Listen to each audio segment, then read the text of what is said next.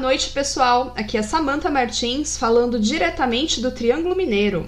E esse é mais um episódio do Telabcast, é o episódio de número 51. No Telabcast nós falamos sobre fé, ciência, religião, atualidades e todo, sobre todos esses assuntos juntos e misturados.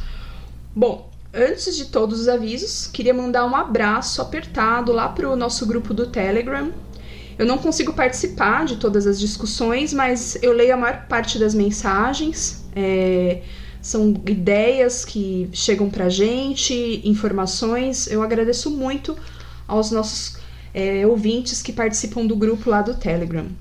E também gostaria de mandar, claro, um grande abraço e um salve para todos os ouvintes. Obrigado pela companhia. Uh, bom, além do nosso grupo no Telegram, que a gente vai deixar nas notas do episódio, nós temos também as nossas redes sociais, nós estamos no Twitter, no Instagram e no Facebook, Teolabcast. E nós temos também o nosso site, é, teolabcast.net.br, é, onde dá para ouvir todos os episódios grandes e também o zip. O zip são as pequenas reflexões. Nós estamos aí com zips fresquinhos, que foram um oferecimento do querido Burjack, arroba Burjack. Então, confiram lá, é, estão ótimos. E vocês também podem ouvir o Telobcast nos agregadores de podcasts mais famosos. E, claro, outro pedido que eu queria fazer, se você puder nos ajudar financeiramente, nós temos uma campanha no Apoia-se, é apoia-se barra Telobcast. É, com esse dinheiro arrecadado, nós vamos poder pagar o domínio, hospedagem, todos esses custos né, relacionados a manter um website e a manter a hospedagem do, dos áudios do nosso podcast. E quem sabe futuramente, né, até sortear mimos para nossos ouvintes, né, e melhorar aí cada vez mais a qualidade do nosso trabalho. Então, se você puder nos ajudar financeiramente, vai lá em apoia-se barra. Se você não puder ajudar financeiramente, fale sobre o nosso podcast com seus amigos, com seus é, conhecidos, familiares, o pessoal da igreja. Fala sobre a gente aí é, para o pessoal, para o nosso trabalho alcançar cada vez mais, mais pessoas. E, bom, agora eu vou saudar os meus co-hosts. Boa noite, Cedric e Léo. Boa noite, Samantha. Boa noite. E nós estamos hoje com uma queridíssima convidada, que é a Luísa Caires.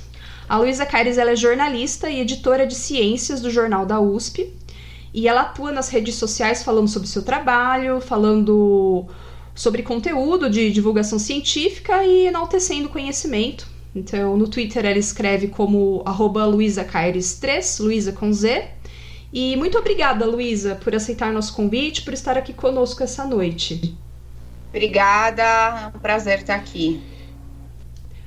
Bom, aqui nossos ouvintes já sabem né, que a nossa conversa é bem, bem freestyle. A gente vai conversando, vai batendo um papo e vai aí trocando ideias sobre o tema ou os temas né, da noite. Hoje a gente vai falar sobre jornalismo científico, sobre divulgação científica, sobre a ética dentro desse tipo de trabalho, né? E, bom, vou começar do começo, já dizem por aí, né? É, Luísa, conta pra gente por que você escolheu a carreira de jornalismo e o que te levou, o que te guiou até o jornalismo científico? Conta um pouquinho pra gente sobre isso. Então, é, acho que muita gente que vai falar de carreira acaba falando que foi meio por acaso. e eu não vou fugir a, a essa essa, não digo regra geral, mas muita gente. Eu, eu acabei meio que por acaso, eu era muito nova, como a maioria que faz vestibular, e e achei que eu deveria fazer jornalismo. Daí, um tempo eu fiquei insegura, achando que eu não ia passar em jornalismo, porque era muito difícil. E na minha família, meus dois irmãos já faziam USP, então tinha meio que aquela pressão, assim, né? Morar em São Paulo e não morar no interior, porque meus, a, a, gente morava na Bahia, né, na época. E se fosse para morar em outra cidade do interior, que não fosse São Paulo, onde eles já estavam, seria meio meio caro, assim. Aí tinha meio que aquela pressão. Daí eu achei que eu não ia passar em jornalismo, fiquei pensando em fazer relações públicas. Ainda bem que eu não fiz nada contra relações públicas, mas acho que não tinha nada a ver. E como eu era mais assim afeita da área de humanas e, e redação, essas coisas, então acabou sendo uma escolha meio por aí, mas meio que eu não sabia direito que que, que, era a realidade da profissão, né? Acho que a maioria das pessoas que entra jovem na faculdade, não sei, eu, tenho, eu tendo a imaginar que hoje talvez as pessoas, uh, os jovens se informem mais, tem mais informação disponível, um monte de coisas, até você tá, tava até lembrando, né, do, no podcast que a gente gravou junto, que você fala sobre a, sobre a carreira de meteorologista. Então, assim, tem de tudo para você saber. Claro que não é a realidade, mas tem de tudo para você saber um pouco melhor do que, que é a rotina daquela profissão que, na minha época, apesar de, de ingresso na faculdade, apesar de já ter internet, não era, não era coisa de agora, assim, né? Lá, eu entrei em 2001. E para o jornalismo científico, esse foi mais por acaso ainda durante a faculdade também tive aquelas, aquelas clássicas dúvidas: será que eu estou no lugar certo? Eu não curtia muito esse negócio de redação zona, assim, de jornal, sabe? Que eu via alguns colegas indo para esse lado, não era muito minha pegada, não sabia direito o que, que eu queria fazer. É... E aí terminou a faculdade e tal. Como tudo que eu faço, em geral, eu faço rápido. eu acho que eu fui uma das primeiras da minha turma a, a, a, se formar, né? E faculdade pública a gente tem esse privilégio, vamos dizer assim, de, né, de não tantos anos assim, né, que tem um limite, mas a gente acaba, às vezes, dá uma enroladinha, assim, faz uma disciplina, menos disciplinas no semestre, mas eu, meio que ansiosa, já me formei fiquei pensando, poxa, o que, que eu vou fazer? Como eu queria ganhar dinheiro, não ganhar dinheiro, eu queria ter um sustento e tal, sempre quis ter um pouco mais de independência dos meus pais e tal. Aí eu já eu também já fui me enfiando em tudo quanto é estágio, nem sabia direito se tipo tinha tanto a ver comigo, mas ia me enfiando nas coisas. E daí eu falei assim, poxa, acabei trabalhando numa agência de comunicação, de sites, né, de produtora de sites, até que eu achava legal, mas assim aquele mundo ali de empresa, empresarial, assim, me deixava um pouco chateada, assim, sabe? Ficar prestando serviço, assim. Aquela coisa meio, meio é, idealista de, né, de, de jovens, de, ah, estamos favorecendo o capital, estou trabalhando aqui para os bancos, né? Tipo, para quem, quem trabalha em agência acaba, não, não dá para fugir muito disso. Aí eu, eu tava até passando mal, assim, tinha dia que eu trabalhava, eu passava mal. Aí eu falei, não, não vou fazer mais isso aqui, não. Até que eu ganhava um, até melhorzinho lá em relação a outros empregos que eu tive, né? Aí eu peguei e falei assim: ah, não vou mais fazer isso aqui. Quer saber? Eu vou voltar para a faculdade, vou fazer mestrado. Daí eu vejo o que, que eu faço. Daí eu fui fazer mestrado. É, no meio do mestrado saiu um concurso lá para jornalista lá da para trabalhar na comunicação da USP. Ah, achei que seria bem conveniente eu trabalhar na comunicação da USP, tá lá, né? E também eu sempre curti muito a USP e tal. É, curti ambiente universitário, assim, né? Aquela coisa de universidade mesmo. Não por ser a USP, mas universidade, né? Aquela coisa de ter conhecimento ali, né? Um lugar fértil de conhecimento. Daí eu fui fazer o concurso, não sabia direito o que, que fazia e tal. E eu fui parar no portal da USP na época. E aí, quando eu fui parar no portal da USP, eu comecei a fazer algumas matérias relacionadas à parte científica. E foi aí que eu me, me apaixonei pela, pelo jornalismo de ciência. O é, que, que acontece? Eu acho que eu já era uma pessoa que gostava muito de, de ciência, mas eu não, nunca tinha juntado Lé com o CRE, sabe? Ah, posso trabalhar com isso, tem, não tem nada a ver com jornalismo, assim. Não sei porque nunca tinha juntado essa, essas duas coisas. E aí, aí eu comecei a trabalhar lá na USP, na, no, no portal da USP. Na época tinha a agência USP de notícias que fazia mais a parte de científica mesmo, né? De divulgação científica, mas eu não trabalhava lá, trabalhava no portal. Mas eu sempre ficava olhando ali para aquela agência USP de notícias, meio dando uma cobiçada, assim. Uhum. Aí quando é, teve uma super mudança lá no, na comunicação da USP, juntou tudo, juntou, na época era jornal, jornal, o jornal impresso, TV, essa agência USP, o portal, era tudo separado. Daí entrou lá o, um superintendente, que era o Eugênio, Eugênio Butti, né, um jornalista que era professor da, da escola de comunicação lá. E aí ele juntou tudo. E daí eu falei assim, ah, ele, ele falou, ah, vai ser tudo o jornal da USP agora e a gente vai online, né, e a gente vai dividir em editorias. Daí eu já fui lá, lá na minha chefe e falei assim, olha, se você achar que eu mereço ganhar alguma editoria, é a de ciências que eu quero. E aí eu acabei parando na editoria de ciências. E assim, daí eu aproveitei, assim, sabe? Surgiu essa oportunidade, falei, nossa, agora eu vou trabalhar com o que realmente eu gosto. E foi, estamos caminhando aí desde 2016 nessa função. É, desde 2008 eu trabalho na USP e aí eu não parei mais de trabalhar com ciência. Já fizemos de tudo, já fizemos podcast, já fizemos vídeo, reportagem. Agora eu fico mais na parte de, de editora, né? Acabo mais comandando a equipe, mas vira e mexe, eu faço uns bicos para o Jornal da USP como repórter, que eu gosto de brincar. Então, essa história enorme, longa aí, depois vocês podem até cortar, porque né, falei da vida inteira. mas essa foi a história de como eu fui parar no, no jornalismo de ciência. Eu só queria acrescentar, né, que a Luísa mencionou o podcast. No começo do ano passado, é, a Luísa gravou comigo um, um episódio de um podcast. Foi o primeiro, Luísa? Foi. Foi o primeiro, foi o primeiro. A gente tinha intenção de fazer, na verdade, um especial sobre várias carreiras, acabou que caminhou para outro lado esse podcast, então ficou um podcast geralzão, assim. Então não ficou só focado em profissões, mas você foi profissão meteorologista. É, eu falei sobre a minha profissão, foi muito legal, a gente. O resultado ficou ótimo. E. E aí foi, foi quando eu conheci a Luísa, né? E depois a gente começou a se seguir nas redes sociais e eu fui conhecendo melhor o trabalho dela. E eu acho rele... só quis fazer esse comentário a respeito dos podcasts. Pode falar, Cedric. É, então, uh, Luísa, você está trabalhando, né, podemos dizer assim, né, na linha de frente da divulgação científica, da, podemos dizer assim, né, dependendo do ranking, a maior ou a segunda maior universidade da América Latina, né, digamos que é uma briga saudável entre a USP e a Unicamp nesse ponto, dependendo do qual o, né, o, o critério que se usa para o ranking.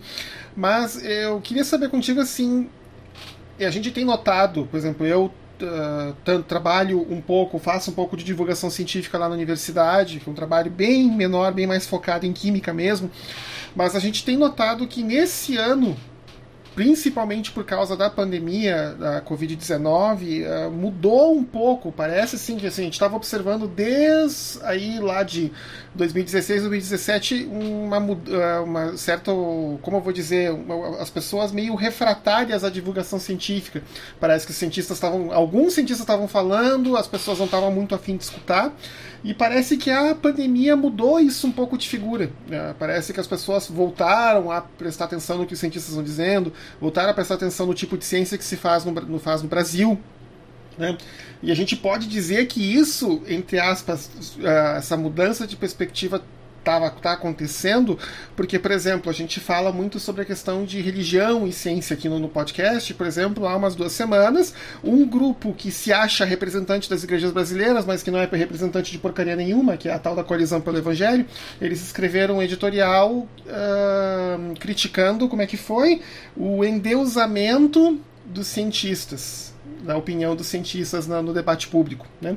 E eu queria saber contigo se você também percebeu isso, essa mudança de, digamos assim, de horizonte na divulgação científica uh, nesse último ano aqui no país? Olha, na verdade, assim, você disse que né, tá, as pessoas estavam um pouco refratárias à, à ciência. É, eu, eu acho que faz parte do pacotão conservador, né? Assim, a gente tem a impressão que que na, na história assim do, do pensamento a gente tem sempre umas ondas, né? De um abre um pouco a cabeça da sociedade, daí volta aquela aquele retorno do conservadorismo e está dentro do pacotão conservador uh, a, a, negação da ciência, né? Pelo menos em, é, de algumas em alguns de algumas décadas para cá, é, bom, décadas não séculos, mas enfim, a ciência como a gente conhece, ciência moderna não, não é tão antiga assim, mas desde que ela existe, ela entrou. É, a, o ataque à ciência faz parte do, do pacotão conservador.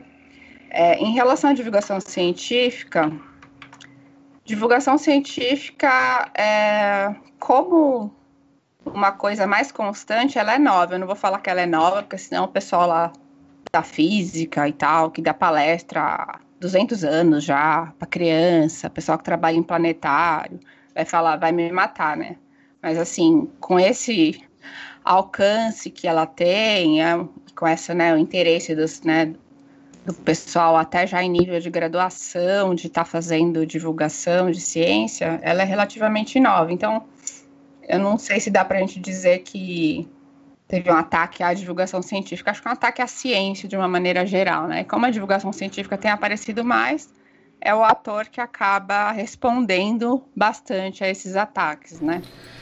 Mas assim, você uh, acha que podemos dizer assim também as pessoas, a, a percepção que, que, eu tenho pelo menos, né, que é a minha evidência entre aspas anedotária lá da rural é que as pessoas estão prestando um pouco mais de atenção no que nós cientistas temos a dizer.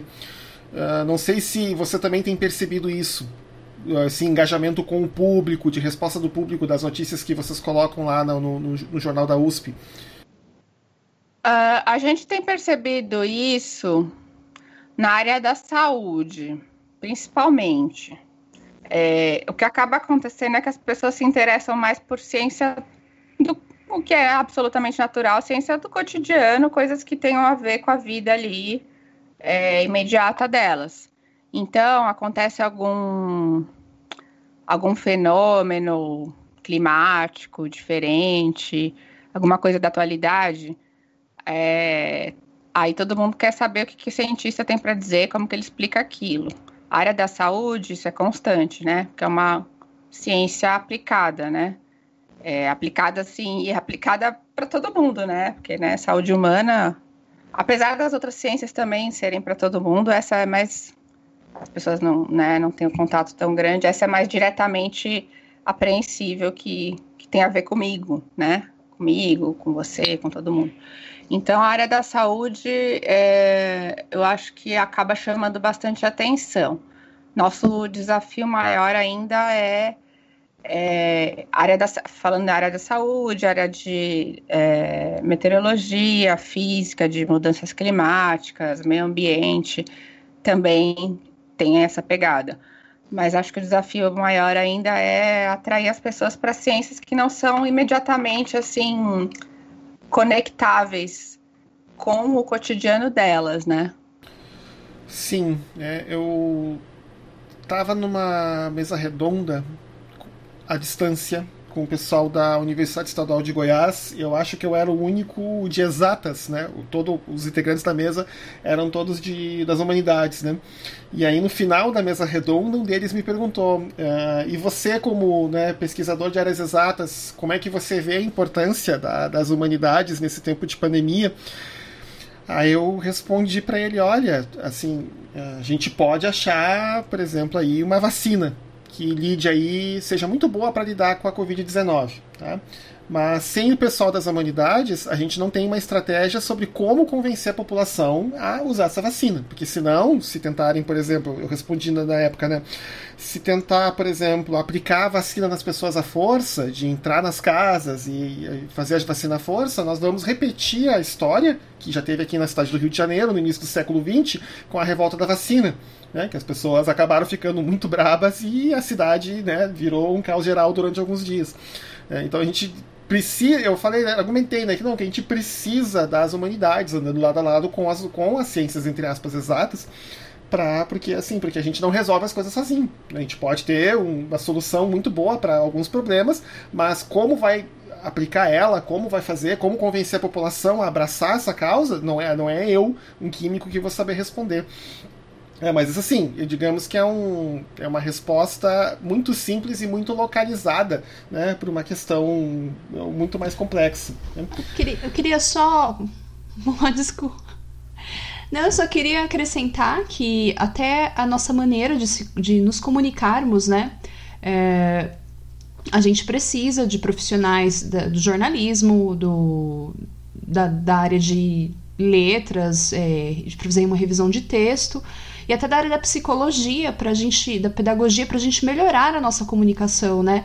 Muitas vezes eu, eu vejo nas redes sociais, e é um erro que eu também já cometi várias vezes, a gente vai tentar comunicar uma informação importante é, e o texto fica muito carregado com alarmismo ou com uma maneira de, se, de comunicar muito técnica que não vai alcançar muita gente. Então, quando o Cedric fala que as humanidades e a área de biológicas exatas precisam, dar, precisam andar lado a lado, eu vejo também nesse ponto, na construção do texto e na construção de mecanismos para a gente conseguir passar a informação de uma maneira eficiente para as pessoas. Porque é essencial, né? Não adianta a gente ir lá escrever um texto cheio de jargões técnicos que pouca gente vai entender e não vai é, transmitir a informação para ninguém.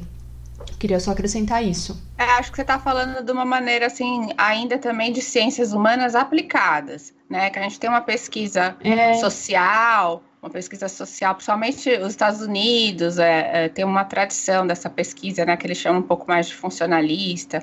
Inclusive, se você procurar estudos realmente de efetividade da comunicação científica, você vai achar um monte de coisa americana que eles já trabalham com, eles já pesquisam comunicação nesse sentido, se está funcionando ou se não está funcionando, é basicamente funcional, mas é, é basicamente isso, sabe? Então, ainda assim, a gente está falando ainda num nível bem aplicado, mas tem a parte também, claro, de, de ciências humanas pensar a sociedade, até filosofia, né? Que uhum. pra, não é exatamente uma ciência, mas assim tem, forma uma percepção crítica, um pensamento crítico. Então, assim, com certeza a gente acabou falando de ciências humanas, eu só, só lembrei dessa parte também, né? Eu sou suspeito para falar disso. Eu sabia que foi o gancho perfeito para o Léo agora.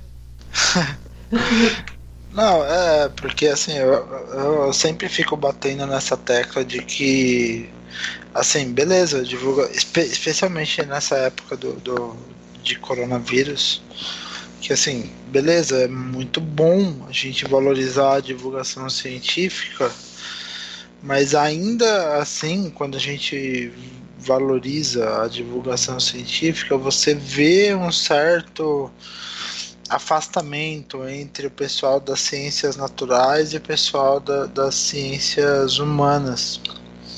E, e, é, e é um pouco o que vocês falaram, que assim, sem as ciências humanas, e, e, mesmo a ciência básica humana, não só a ciência aplicada, a gente não tem como.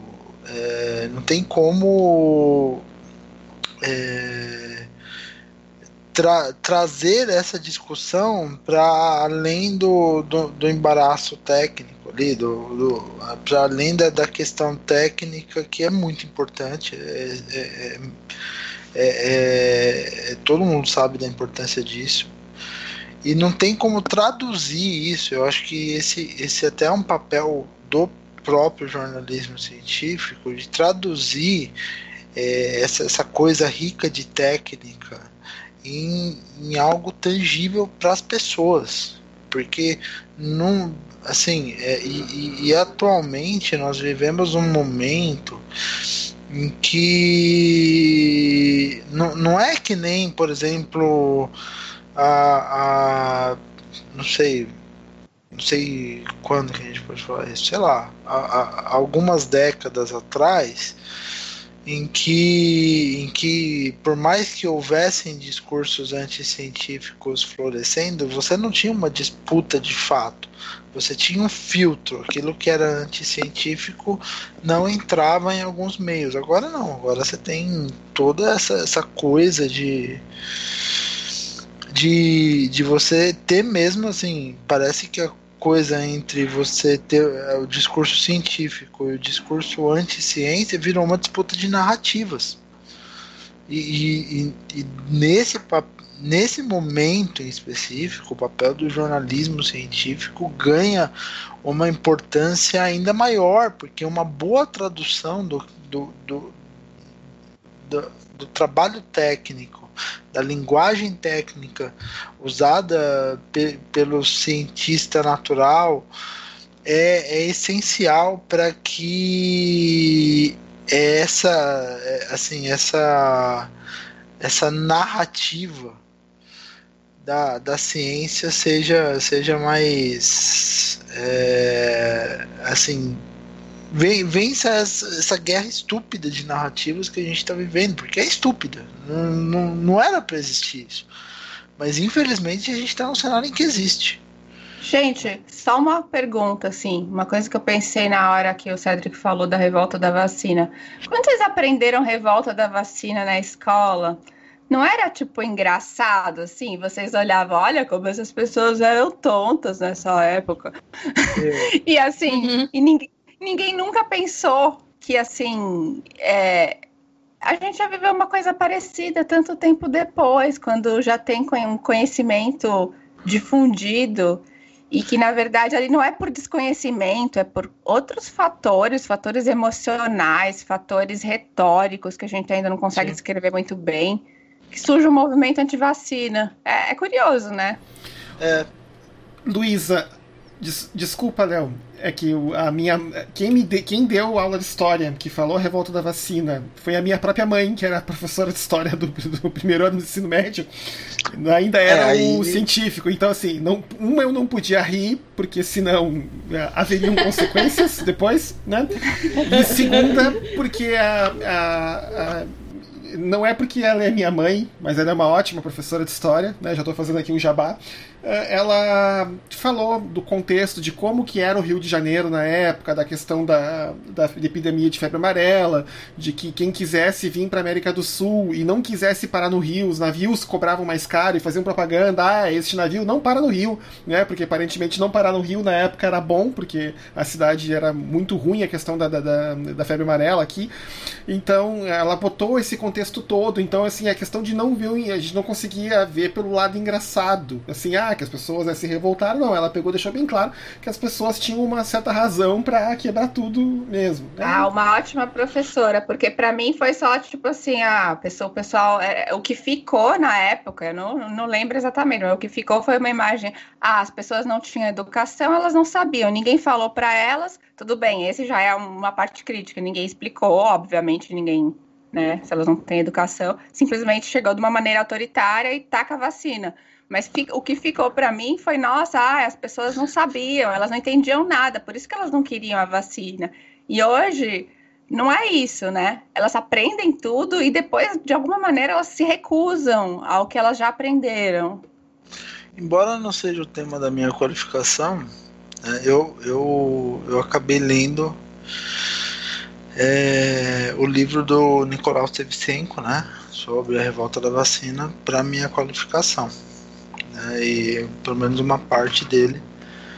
É, porque eu tava, eu tô, tô, tô relacionando essa coisa de mudanças climáticas com a histórico e daí eu tive que fazer um histórico das regiões metropolitanas aqui no Brasil e tal, e nesse contexto, assim, o, o, o case clássico do, do higienismo nas políticas urbanas no Brasil no início do século XX o ponto máximo nesse sentido na República Velha foi a revolta da vacina.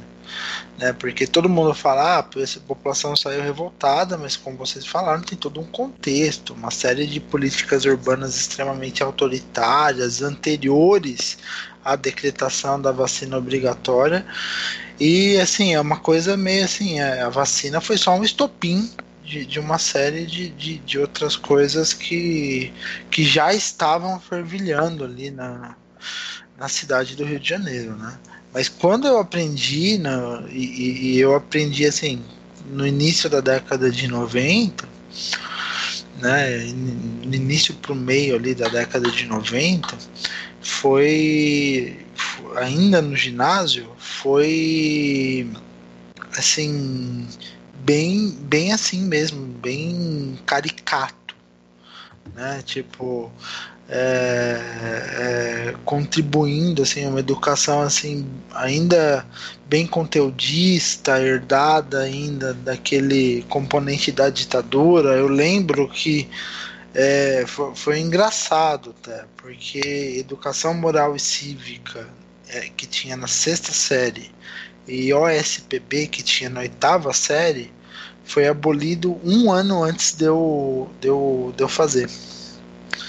E mas assim, para você ver como ainda existia essa herança da, da educação da ditadura na época, isso faz com que a gente diminua mesmo, né? Eu acho que faz com que inclusive a gente desvalorize a questão da, do aprendizado em ciências, do, da paixão por ciência, por ciências e, e da própria divulgação científica, porque vamos, vamos falar a verdade, e daí, e daí assim, cada um aqui está na sua área, mas é, era muito chato você aprender as matérias que hoje nós vemos como ciência, seja ela humana ou natural.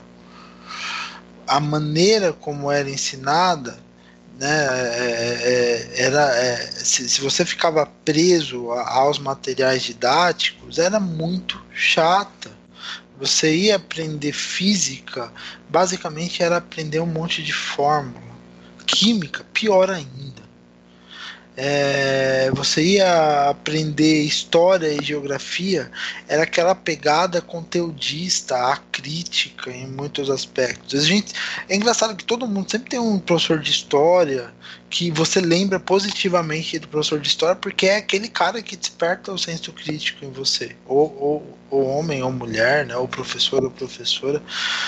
É, porque isso era uma função de todos os professores, mas geralmente tem um só ou dois no máximo nesse processo de educação.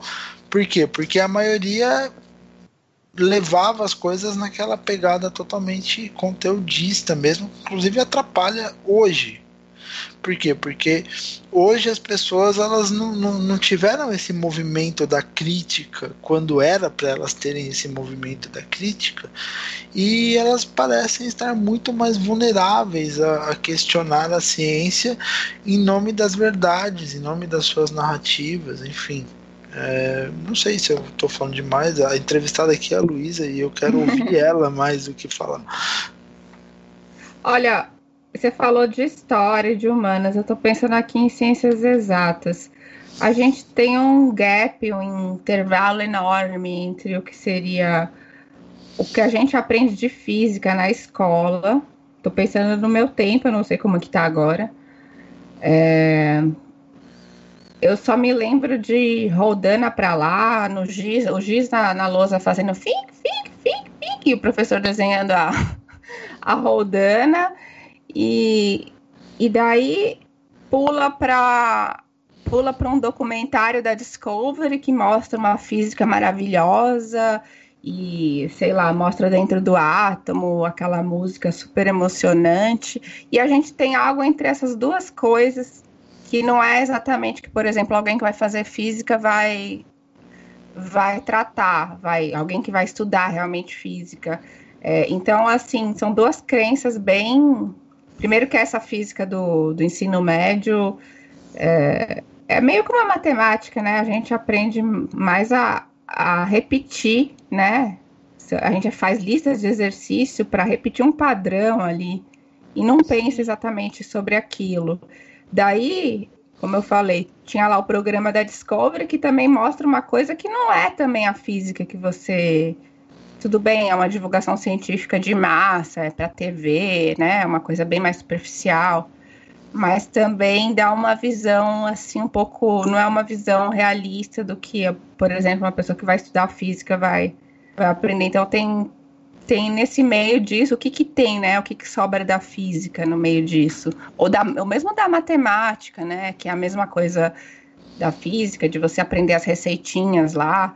E daí você tem a parte, sei lá, maravilhosa da matemática, filosofia da matemática, umas coisas assim, né, bem que chamam bastante atenção e tal. Ou é, você lê né, livros ou ver documentários sobre a história da matemática, é uma coisa fascinante. E aí tem a matemática que é realmente praticada na academia, que é uma outra matemática. É, é engraçado, né, ter, ter, ter, tantos mundos diferentes, né, e acho que a, o jovem que está na escola é, Imagino que agora menos do que na nossa época, mas assim, é difícil saber, né, do, do, que, do que, a gente está falando mesmo. É, é, tava aqui pensando enquanto você, você falava, Luiz, e enquanto o Léo falava também.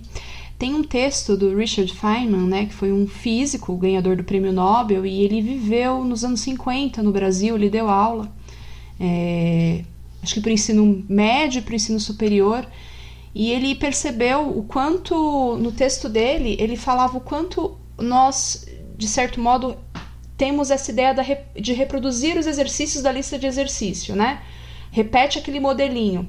Então você fala com o aluno, o aluno sabe falar qual é a fórmula, sabe citar do jeito que está ali no livro, mas ele não consegue relacionar aquelas equações com o que ele vê lá fora. Ele não consegue é, entender que quando está falando de refração, e tem todas aquelas equações de refração, ele está falando de um arco-íris. Então, é, eu vejo da seguinte maneira: é, nosso ensino é, básico, né, médio, fundamental, nas escolas públicas principalmente, não tem experimentação, não tem laboratório, não tem, não tem, mal tem professor de física muitas vezes, né? A verdade é essa. É, falta professor nessa área, né? É, não, não tem, nem de física nem de matemática, há uma, uma deficiência de professores nessa área. E além disso, é um resultado do que o Muléo falou, dessa, desse modelo autoritário de ensino, né, que acho que vem lá da época da ditadura e que de certo modo ainda continua até hoje, né, que é aquele professor falando lá na frente de uma maneira bem solene, os alunos atrás têm que ouvir, têm que repetir, têm que escrever. Então, isso acaba limitando um pouco a imaginação, a autonomia do pensamento, a criatividade, que são fundamentais na física, né? E a outra coisa que eu queria citar sobre essa questão das várias matemáticas, né? Eu vou contar um relato pessoal.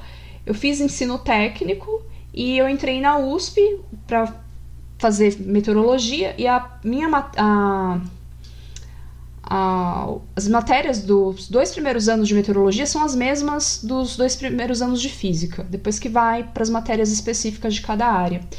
E eu lembro que eu fui fazer cálculo 1 no Instituto de Física lá da USP e o professor falou de limite. Até hoje eu lembro disso. Eu não sabia o que era limite. Eu não tinha a menor ideia do que era limite. Eu não vi isso. Não vi limite, não vi derivada, não vi, não vi nenhuma introdução ao cálculo é, no ensino médio.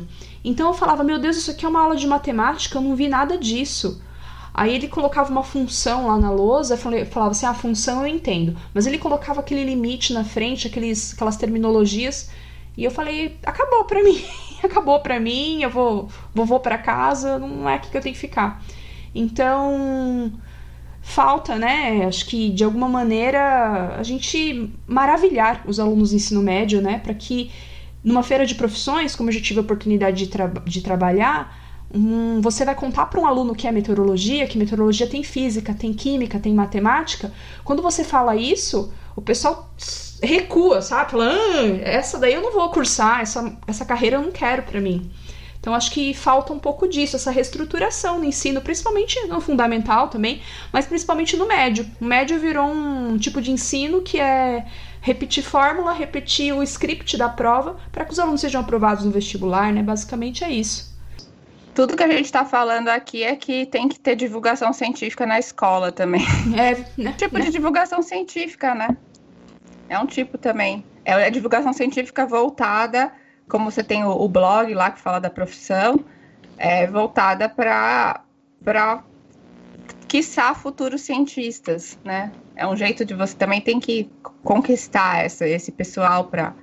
Porque é difícil, viu? É, você querer ser cientista agora no Brasil, agora tá mais difícil ainda. Então, você, se você não, não torna a coisa atraente, não mostra que é atraente, você não precisa tornar nada atraente, né? A coisa é atra... ela tem um valor por si, né? Só precisa mostrar, né? Para quem já tem aquela aquela fagulha lá e acender essa fagulha que já está lá, né? Quando eu, no meu trabalho com divulgação científica na área de química, que é um trabalho bem pequeno, né, numa universidade mais periférica, às vezes eu encontro algum problema, alguns problemas entre os meus próprios pares. Muitos não querem não, não querem fazer divulgação científica, não querem falar de ciência para um público leigo. Né? E assim, em, em geral, são algumas justificativas que as mais populares, uma é eu não sei adaptar minha linguagem para um público leigo, porque, por exemplo, o podcast de química que eu tenho, ele é mais voltado essencialmente para final de ensino médio, ensino, início do ensino fundamental. E outros porque acham que não devem fazer. Eles dizem que ah, ah já faço a minha divulgação científica na publicação dos meus artigos. Né? Eu até tentei, digamos assim, argumentar com um dos meus colegas de departamento, falando: olha só, se a gente está publicando em inglês em revistas que a gente tem acesso, porque a nossa universidade assina o periódicos CAPES, tá? mas que o, o, público leigo não vai conseguir acessar, porque não tem como pagar 50 ou 80 dólares para ler um artigo que a gente está publicando lá fora, porque a gente quer que a nossa ciência esteja impacto, então a gente não está fazendo divulgação científica. Digamos que a conversa não terminou muito bem, uh, Luísa. E eu que, queria saber contigo, assim, você nota essa resistência dos próprios cientistas, ou talvez você esteja vendo, digamos assim, o um ambiente um pouco mais propício do que o meu? É, olha, eu acho que eu acabo vendo enviesado, porque quando eu chego no cientista, ele já. A maioria já é, ultimamente, no, no, Jornal da USP, principalmente, a gente é, geralmente as pessoas têm procurado a gente para falar. É, então, acho que acaba enviesando um pouco, porque eu estou lidando com as pessoas que querem falar. Estou falando de, da entrevista, né? Porque já é, já é um passo bom para você fazer divulgação. É um tipo de divulgação científica também, falar com a imprensa.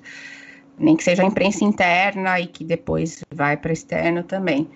Mas o que eu ouço muito é, em relação ao pessoal que eu tenho contato da divulgação científica, que são principalmente pós-graduandos e graduandos, mas principalmente pós-graduandos se queixam muito é, de que, na verdade, eles são mal vistos por alguma, por, por uma parte da comunidade acadêmica por estar tá fazendo por estar tá fazendo divulgação científica, inclusive professor também. Tem um, uma uma crença uma, totalmente errada, né? De que a, até isso se ouve, de que ah, o cara que faz divulgação científica ele não é muito bom, né? Ele gosta de falar, ele gosta de aparecer. E o que eu tenho vi, o que eu sempre vejo na minha experiência é justamente o contrário. Cientista que ainda faz divulgação científica, na verdade, assim, são as as cabeças mais é, admiráveis para mim, porque eu, eu, vejo gente que tá, sabe, que tá mexendo com, tá fazendo pós-doutorado, tá mexendo com temas assim absolutamente densos e ainda a pessoa ainda tem é, a capacidade de, se comunicar com o público, ou se não tem, vai procurar aprender. Então, para mim, assim, é o contrário, sabe? As pessoas que fazem divulgação científica, eu não gosto de dividir isso, ah, são os mais inteligentes, não é esse negócio, conceito de inteligência aí é bem, é bem complicado a gente falar, assim. Mas são, literalmente falando, são os cabeçudos mesmo, assim, que o cara que ele consegue é, estudar ali uma, uma coisa que é super teórica e ainda ele consegue é, se comunicar, que é uma outra área da inteligência, até do cérebro, totalmente diferente, para mim são os, os caras mais assim admiráveis. É, agora tem sim o que você falou, que tem esse. A, primeiro que assim, tem uma outra coisa também, né? É um ambiente muito competitivo. Você vê, às vezes você vê um, um, um pesquisador vê, não faz e vê um colega fazendo, bate aquela invejinha, né? Aquela coisa, aquela coisa clássica humana que tem assim, acho que desde os, desde as primeiras tribos, assim, né? Você vê alguém fazendo uma coisa que você não faz, e aí você fica um pouco mordido, então, ah, eu acho que eu vou dar uma criticada também, né? Porque aquilo tá me incomodando um pouco. É, não vou dizer que é a regra geral, mas tem muito, e eu ouço isso muito dos pós-graduandos. Eu ouço, inclusive, de orientador que fica reclamando que a pessoa está gastando tempo fazendo divulgação científica. Tempo que ela devia estar tá sentada fazendo artigo. É, como se não fizesse tudo parte da ciência, assim, tem que ser um pacote só. É, eu acho que cada vez mais você ser cientista inclui a divulgação. Já incluía a divulgação intra pares. A divulgação fora dos pares também está sendo incorporada para fazer parte tudo do mesmo pacote, porque a ciência está na sociedade, ela faz parte da sociedade, não tem como você querer falar assim, ah, aqui é meu mundinho à parte e o resto ali, o resto é, é com outras pessoas, não é comigo. Acho que, felizmente, as, até as agências de fomento estão começando a incluir isso, né, é, nos currículos lattes da vida, editais, é, até concursos que conta ponto fazer divulgação científica. Ainda, ainda muito pouco, né, perto do que deveria, mas felizmente já. É, eu acho que é sempre assim, né? A, a, o movimento, o movimento ele vem é, de baixo, vamos dizer assim, né? Vem horizontal Daí as, as instituições começam a prestar atenção em alguma coisa, até que você consegue levar aquilo para dentro daquela aquela crença para dentro da instituição, e as, as instituições começam a acreditar que aquilo é importante, e daí elas começam a exigir. Né? É, infelizmente, uma grande parte das pessoas só vai, fazer mesmo se for exigida. Eu ia perguntar isso, assim, nesse cenário todo de, de divulgação científica, você tá obviamente num lugar super é, é, um lugar único talvez né? Que, que, que é ali no meio do talvez do, do para mim acho que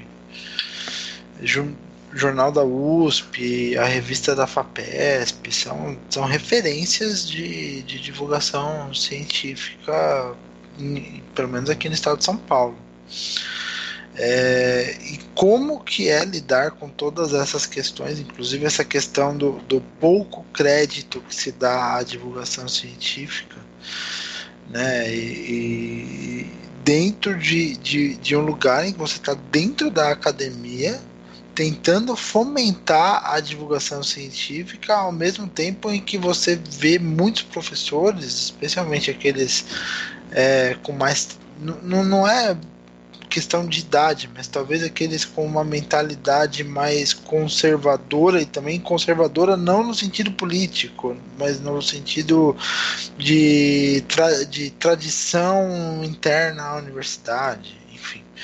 É, como que é, é, lidar, assim, por exemplo, pedir um artigo é, de divulgação científica, por exemplo, sobre um tema em que o especialista é um professor que é aqueles que é um daqueles caras super é, tradicionalistas, assim, que você sabe que se ele escrever alguma coisa para você, vai ser aquela coisa rebuscada, totalmente é, talvez incompreensível para o cidadão leigo ou para quem tem interesse em ciência, mas não conhece da área?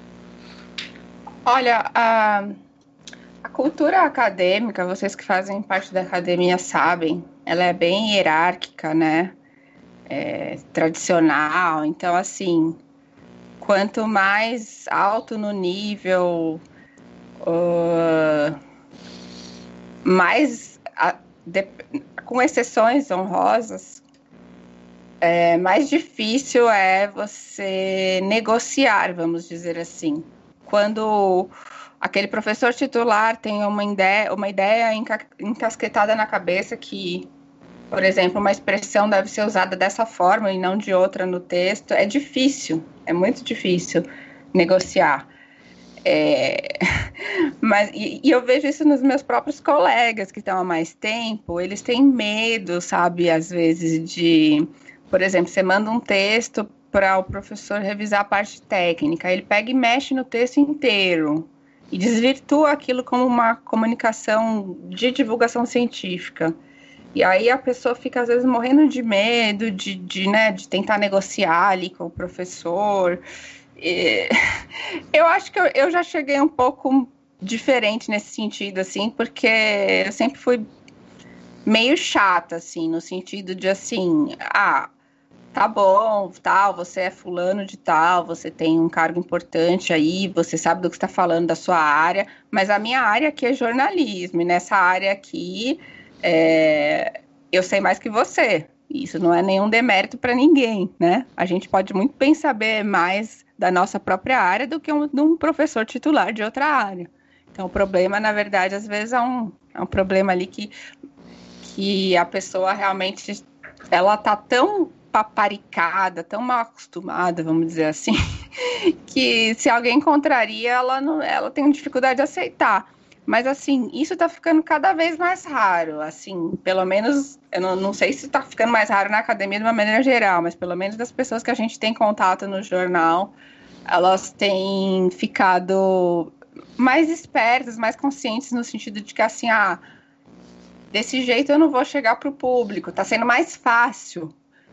Eu tô desde 2008 lá na comunicação da, da USP, nesses 12 anos eu já notei bastante mudança, assim já é mais fácil você explicar, explicar para um professor que de, daquele jeito não, não, não vai ser, ser é, digerido pelo público leigo, ou se ele, mesmo que a pessoa entenda, não vai ser interessante, não adianta se só ser compreensível, você tem que ser atraente também. Então, e acho que a gente também está ganhando respeito e tal, por ter ter crescido, né? Eles acabam vendo que o Jornal da USP projeta muito a universidade, quem sai no Jornal da USP acaba sendo procurado por várias outras emissoras. Então, os professores querem sair no Jornal da USP, né? É, coisa que é, talvez era um, um, pouco menos logo que eu comecei a trabalhar na USP. É, agora, vira e mexe, ainda tem uma, uma coisinha outra engraçada que virou assim, virou até caos, né? Como eu falei que diminuiu bem, virou até caos de chegar uns e-mails reclamando. Tinha uma matéria uma vez que era sobre uma. Era sobre. É, uma pesquisa que mostrava que cabras reconheciam expressões faciais. Tinha, e tinha. É, não, não, é, é desculpa, era outra. Era uma matéria que mostrava que os porcos ficavam mais. É, menos estressados quando ouviam bar. quando ouviam música é, barroca, acho que é barroco, né? nem isso, sei. isso. é, e a, a nossa repórter colocou assim: é, você gosta de ouvir bar? Os porcos também. um título super legal, né? E a gente, aí o professor um professor titular escreveu revoltado que isso não era jeito de escrever no jornal da USP, que era desrespeitoso sair assim, uma coisa totalmente fora de tempo. Então acabou virando assim até um caos, assim, sabe? Que é engraçado quando você vê isso. E lá no começo era a regra. É, não digo que era a regra, mas era bem mais comum. Então acho que melhorou bastante isso, mas assim, eu, eu, eu não sei como que é em outras universidades também, né? Até se criar essa cultura de, de você valorizar um, a comunicação pelos comunicadores, assim, que eles, uns mais, outros menos, mas em geral eles sabem do que eles estão fazendo, é, acho que, acho que pelo menos lá pra gente melhorou bastante. Fazer uma, uma pergunta, na verdade, acho que quem vai poder responder é o Cedric. Olha só, a entrevistada da Luísa é só uma observação. Eu acho que no na contagem de pontos dos professores para eles subirem de níveis na carreira, a divulgação científica não, não conta, né, Cedric? Como é que é isso? Só para o nosso ouvinte entender. Depende de como você. Eu vou usar o pior termo possível, na falta de outro aqui. Uhum. Depende de como você vende isso. Por exemplo, eu vou falar dos das professores das universidades federais, tá? que a cada dois anos nós temos que apresentar um relatório de atividades para fazer progressões funcionais, etc. Que a gente comprova uma série de coisas, né? As bancas e artigos publicados, e seminários e cursos, as horas-aula que a gente deu, porque a gente tem que ter um mínimo de horas-aula para poder progredir. Se a gente dá muita pouca hora aula, a gente não progride. E a gente também conta pontos outras atividades. Então, por exemplo, uma coisa que eu fiz foi transformar o Moléculas, que é o meu podcast de química, num projeto de extensão da universidade. Então eu fiz todo o processo formal de passar o, passar o podcast na Câmara de Extensão, foi aprovado em múltiplas instâncias. Então o que acontece? Isso me permite botar no, no relatório de progressão que eu sou professor que tem atividade de extensão. E aí conta ponto na, ah, hora de, na, na, hora de fazer a, de fazer a progressão. Só que, é claro, eu tive que me organizar para fazer a submissão do projeto. E, obviamente, para ser um projeto de extensão, uh, ele tem que envolver, obviamente, além da interação com a comunidade, preferencialmente também envolver alunos da graduação. Então, hoje, por exemplo, eu não rodo mais o podcast sozinho. Tem alunos do curso de licenciatura em Química ajudando a produzir e gravar os episódios junto comigo. Né? Inclusive os últimos eles que gravaram, eles estão narrando, estão preparando, preparando o roteiro todo, eu estou só corrigindo os roteiros e eles que estão gravando, eu estou fazendo a edição e publicando. Então, então isso ajuda é, a, a, e o retorno está sendo muito bom, tanto do pessoal que escuta quanto dos próprios alunos que participam. Né? Eles disseram que está tá, tá sendo, tá sendo bem legal para eles a experiência. Mas conta sim, só que você tem que. digamos assim, você tem que formalizar as coisas perante a universidade. Né? É, eu perguntei justamente por isso, porque na minha experiência, eu fui funcionária da USP por 10 anos e fui aluna lá também. Eu notei que muitos professores têm essa resistência de de repente atender um, a um jornalista ou escrever um texto para um portal de notícias, sei lá, UOL. Alguém convida, vamos, escreve lá um texto para meu para minha coluna ou tem uma coluna aqui no nosso jornal. Os professores têm uma, uma resistência a isso porque não não conta pelo menos na minha época a Luísa pode até me, me dizer em que pé isso tá não contava muito como com a pontuação. Então é, eles tinha, tinha professor que não gostava nem de atender equipe de TV por exemplo né e então era eu queria, queria até saber como é que como é que é isso lá na USP também, Luísa. Você tem essa informação? É, essa parte acadêmica eu não sei, pelo que, mas uhum. assim eu, ve, eu vejo que algumas pessoas adotam esse caminho da extensão mesmo. Uhum. Apesar do que também se reclama muito que extensão é bem pouco valorizada. Né? É, isso é uma pena, mas já tem algum, alguns editais, ou já tem algumas formalizações que permite contar horas de alguma coisa, mas eu não sei te dizer com precisão, assim. É, deveria poder, porque dá tanto trabalho, né? Eu lembro, eu atuei em alguns cursos de extensão, é, ajudando os professores a organizar, e dá muito trabalho. Então devia, né, contar uma pontuação até para estimular a participação da, de, da interação com a comunidade e na divulgação científica, né? Sabe o que, o que conta que assim que eu fiquei assim até meio chocado? É essa história, a divulgação científica e, e a divulgação de matérias na mídia conta para avaliação dos cursos na, no Qualis da CAPES. Isso conta, é, assim, conta não tão pouco, sim. Isso daí aumentou bastante de alguns anos para cá. Né? Então você tem aquela avaliação periódica, né, daquele, da, principalmente na pós-graduação, né, que, que os cursos são avaliados naquele, naquele índice que vai até 7, sendo, se não me engano, 5, 6 e 7 os de excelência, ou 6 e 7, não lembro. É, e e a, e a quantidade de, de vezes, por exemplo, que os professores do curso esclarecem questões na mídia ou qualquer coisa do tipo contam para aparições em geral né, na mídia e, e, e, divulgação científica, matérias de jornal, esse tipo de coisa, contam nessa avaliação geral dos cursos. Eu, eu, eu fiquei bem surpreso quando eu soube. Sim, a CAPES, isso foi agora na avaliação do último quadriênio, uh, Leonardo, que isso aconteceu. Que eles começaram, por exemplo, a exigir que os programas de pós-graduação tivessem o site em português e em preferencialmente uh, ou inglês ou espanhol, mas tinha que ter uma outra língua, tinha que ter uma língua não portuguesa e também a questão de que colocasse lá na, na hora de alimentar a plataforma Sucupira, né, para fazer os relatórios de quadriênio, colocasse também essas questões de divulgação. Eles estão contando isso nas avaliações. Mas, por exemplo, para outras coisas, por exemplo, para a gente pedir, por exemplo, pesquisador que tem atividade de divulgação científica, as atividades de divulgação científica não contam nada, por exemplo, para pedir, pedir uh, projetos de pesquisa nas FAPs, nas Fundações de Amparo à Pesquisa, ou ao CNPq e à CAPES. Aí não conta nada. É. é não dá para ter tudo, infelizmente, né? Esse pessoal, assim, já, já é alguma coisa contar para avaliação, mas ainda existe um longo caminho a ser percorrido.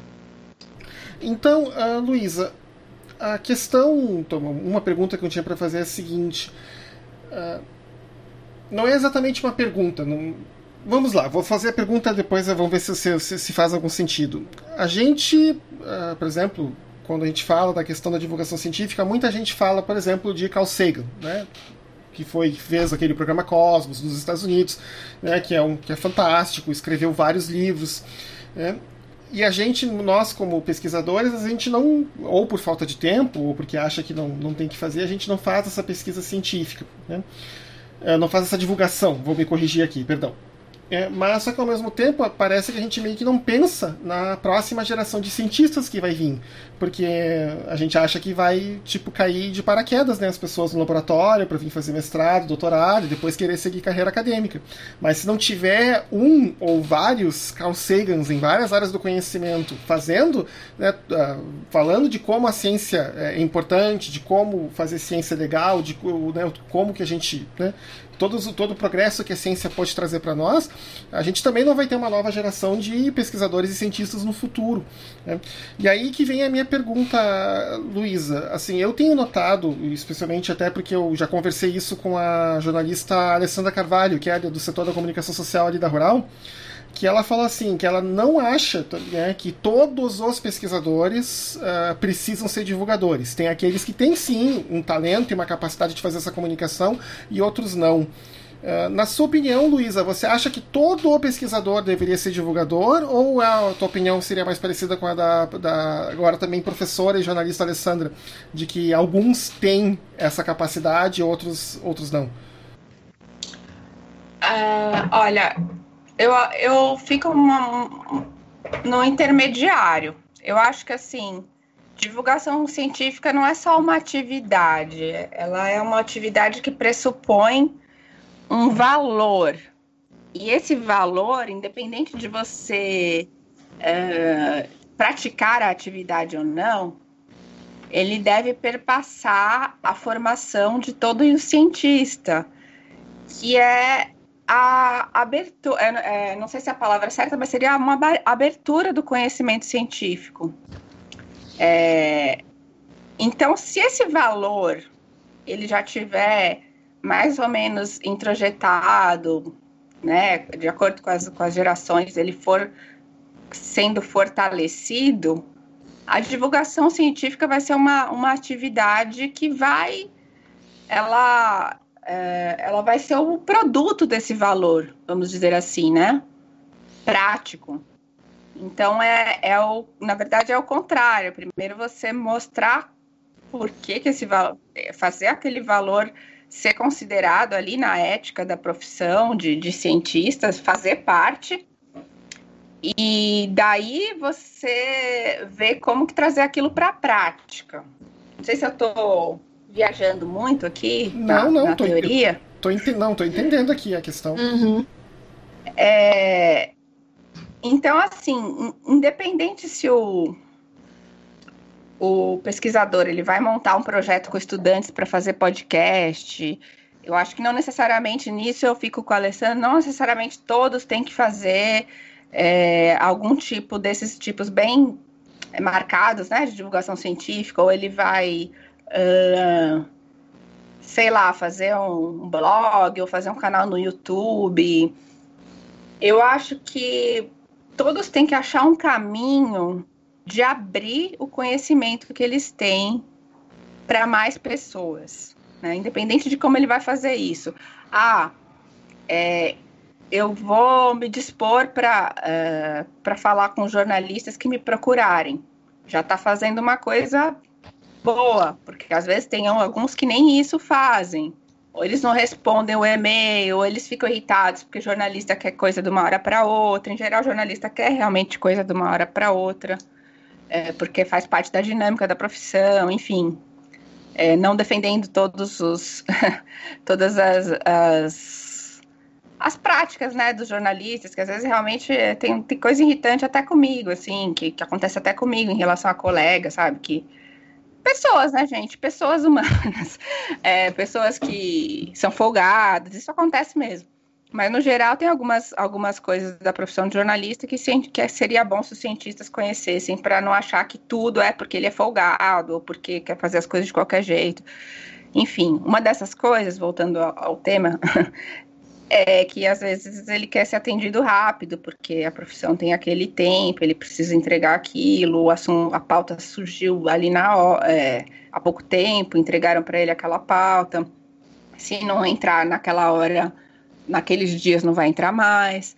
É, então, se disponibilizar para ter um pouco de paciência e atender o jornalista, já é alguma coisa.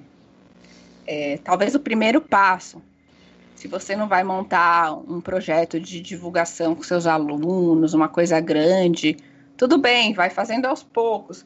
Agora, sim, eu acho que falar também que não.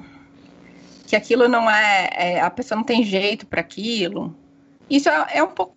Eu acho que em qualquer área da vida é um pouco de desculpa. Eu acho que cada um, qualquer um pode, pode aprender qualquer coisa.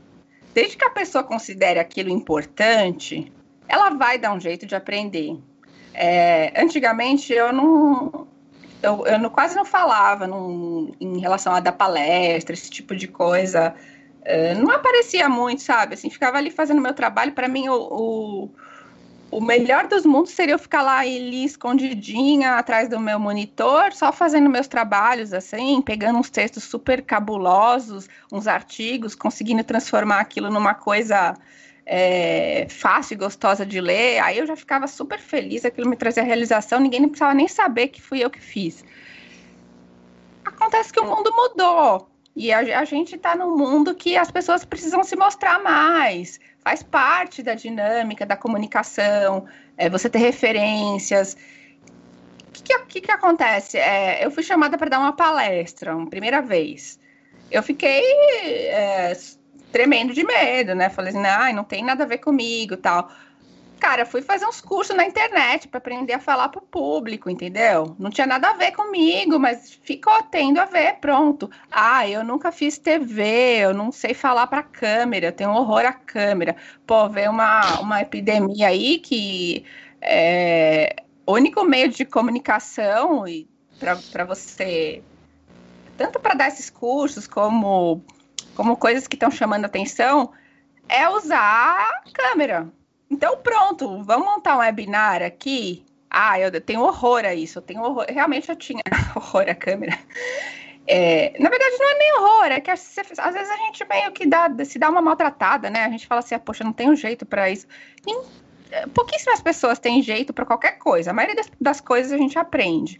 Então, acho que ninguém tem que se dar desculpas se aquilo virou uma coisa importante, você vai dar um jeito de aprender. É daí que vem ah, o estímulo institucional e tudo, assim, então, é claro que ah, a gente tem pessoas que, que têm espectro autista, que por algum motivo, né, às vezes são pessoas que são, têm uma capacidade enorme numa coisa, mas não gostam de, dessas coisas de relações humanas, tem exceções, é claro, é, não vão forçar a barra de todo mundo, mas a maioria das pessoas tem plena capacidade de conseguir se comunicar bem, porque a pessoa precisa, sei lá, ela precisa ligar e pedir uma pizza, ela precisa ir na padaria comprar uma coisa, ela precisa conversar com o cobrador, que não tem o mesmo uh, nível educacional que ele. Então, assim, ela vai aprender a falar da área dela para outras pessoas se ela se esforçar. Então, não é, eu acho que essa não é a desculpa, é mas, assim, também não acho que, voltando, só reforçando que eu não acho que todo mundo precise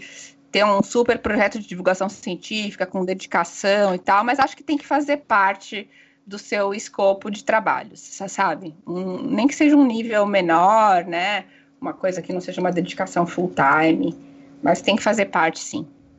Eu acho que tem um outro componente só complementando, que assim, especialmente no serviço público, nas universidades públicas, é tem, tem um outro componente positivo em você fazer a divulgação daquilo que você faz no seu trabalho enquanto pesquisador.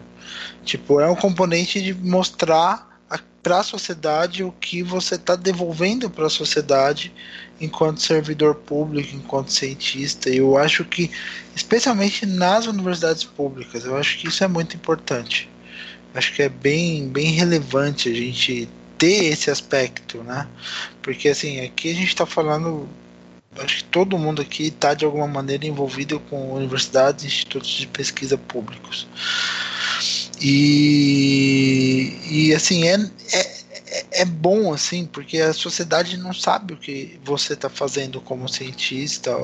E, e, essa divulgação é legal justamente para que você possa mostrar para a sociedade: olha, eu estou fazendo isso como cientista. É importante para você. O dinheiro que você, sociedade, está investindo em mim está sendo retornado nisso daqui, que vai gerar um benefício legal para você em alguma medida. Então acho que tem esse aspecto também que eu acho que é bom ressaltar, assim, só como um complemento mesmo. Sim, com certeza. A gente sempre. Isso, é, isso tem sido cada vez mais falado, né? Duas, dois, duas coisas que têm sido muito faladas. Isso que você falou e a coisa da. A, a, a, a universidade, a ciência, ela precisa se mostrar. É, porque senão ela não vai ser mais apoiada, né? Não é não é assim só agora é só tipo ah, o governo decide que vai dar dinheiro ou não para para a universidade. Agora mais ainda a opinião pública conta muito, né, em relação a, a esse tema da, da ciência, que isso não era nem talvez há, pouco, há, há mais tempo não era nem colocado em questão. Os governos achavam que investir em ciência e tecnologia era importante bons governos, né, para desenvolver o país, eles não perguntavam o que, que a sociedade achava ou não. Acho que agora a opinião pública faz muito, muito barulho aí. Então, onde você põe o dinheiro da, das pessoas, elas estão mais de olho. E, infelizmente, é, as pessoas que atacam a ciência, elas, elas batem bastante nessa tecla de que se está gastando dinheiro à toa. Então, você tem que mostrar que aquilo não é à toa, né?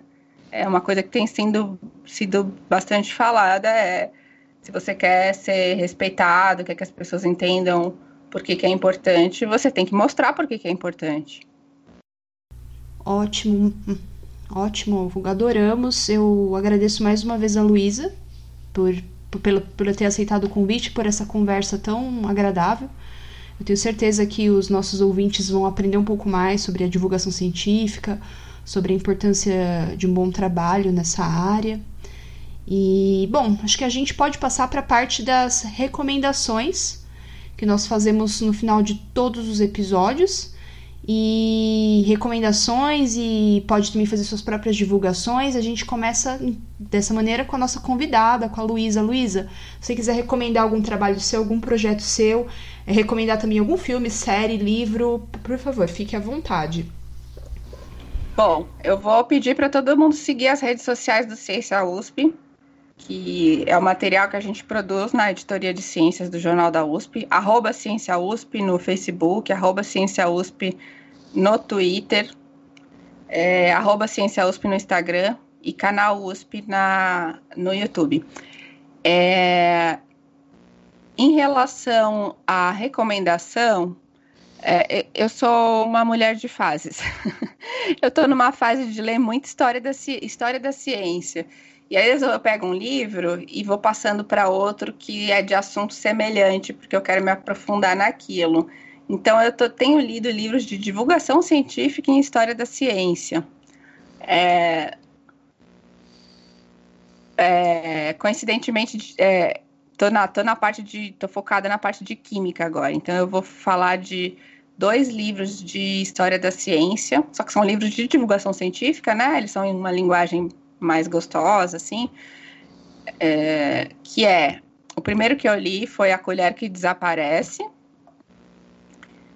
Deixa eu ver aqui o, nome aqui em português direitinho. É A Colher que Desaparece. É, a, é que, que, em português eles têm uma mania de colocar uns, uns subtítulos, né? Igual filme, né? A colher que desaparece, outras histórias reais de loucura, amor e morte a partir dos elementos químicos. Precisa de todo esse todo esse subtítulo aí para conquistar o... os leitores brasileiros, que é do San Kim.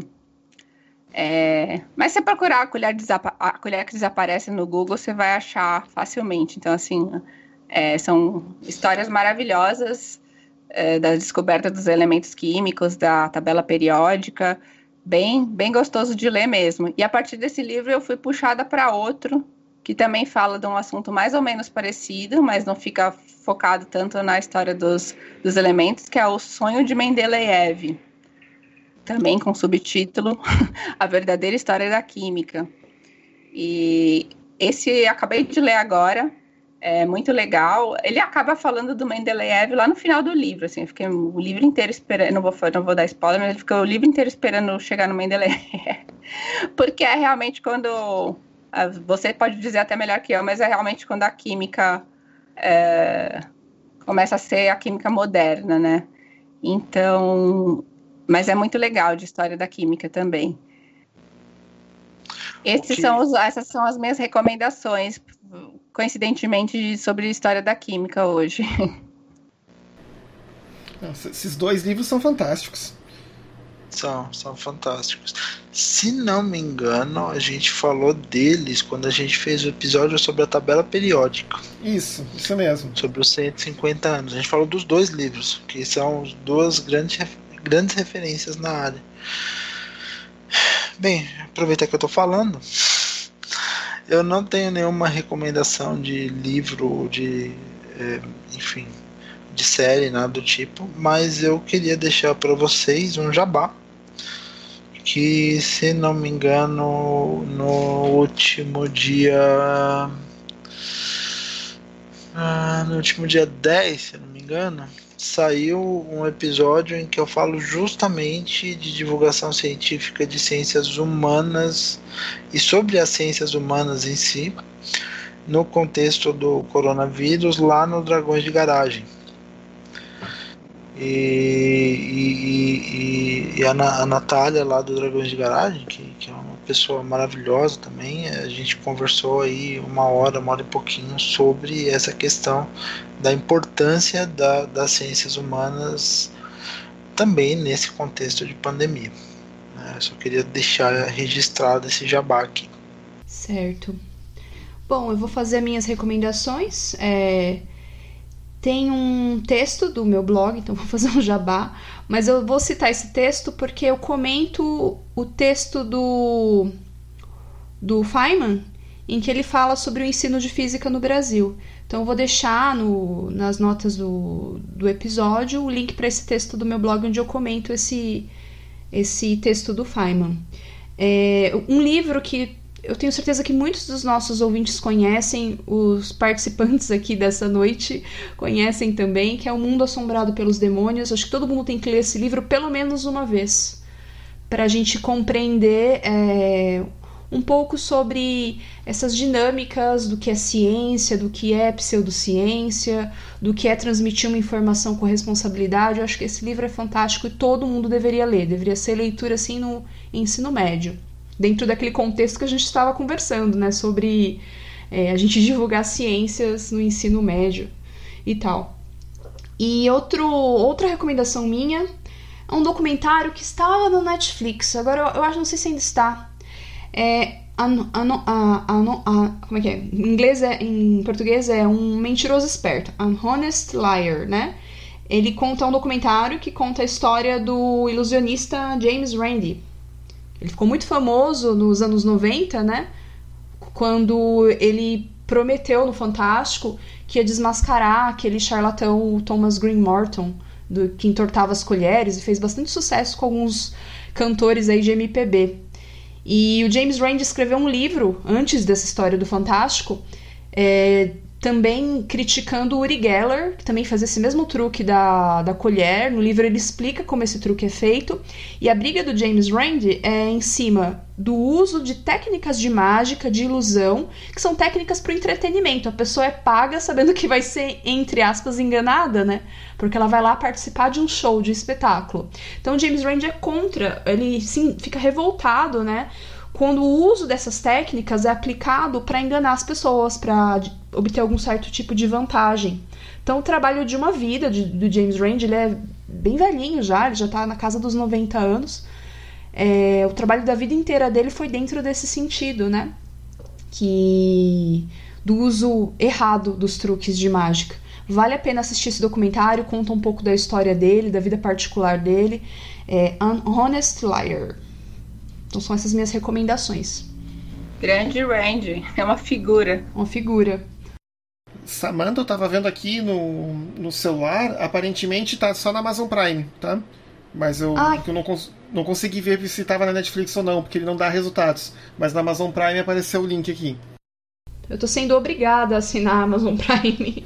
É, Eu assinei essa semana.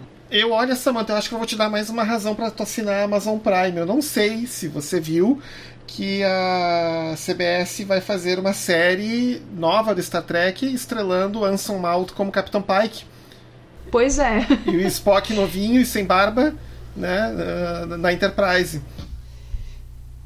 Pois é, eu tava, estava até conversando aqui em casa, de repente a gente deixar a Netflix de lado e assinar a Amazon Prime. E vamos, ver isso daí. Eu vou acabar com as, vou ficar com as duas, né? A verdade é essa, porque são é, um- o, o catálogo da Amazon Prime no Não, momento pois- está não, me pois atraindo é, mais. É, o- é bem, é bem inte- bem interessante. A gente acabou É. aqui tendo as duas também por questões de sou pai de duas crianças e aí então precisa de, de Sim. Então, pessoal, muito obrigado pela companhia. Agradecemos a todos. É, Acredito que foi um ótimo episódio e até a próxima. Tchau, tchau. Tchau, tchau. Valeu, obrigada.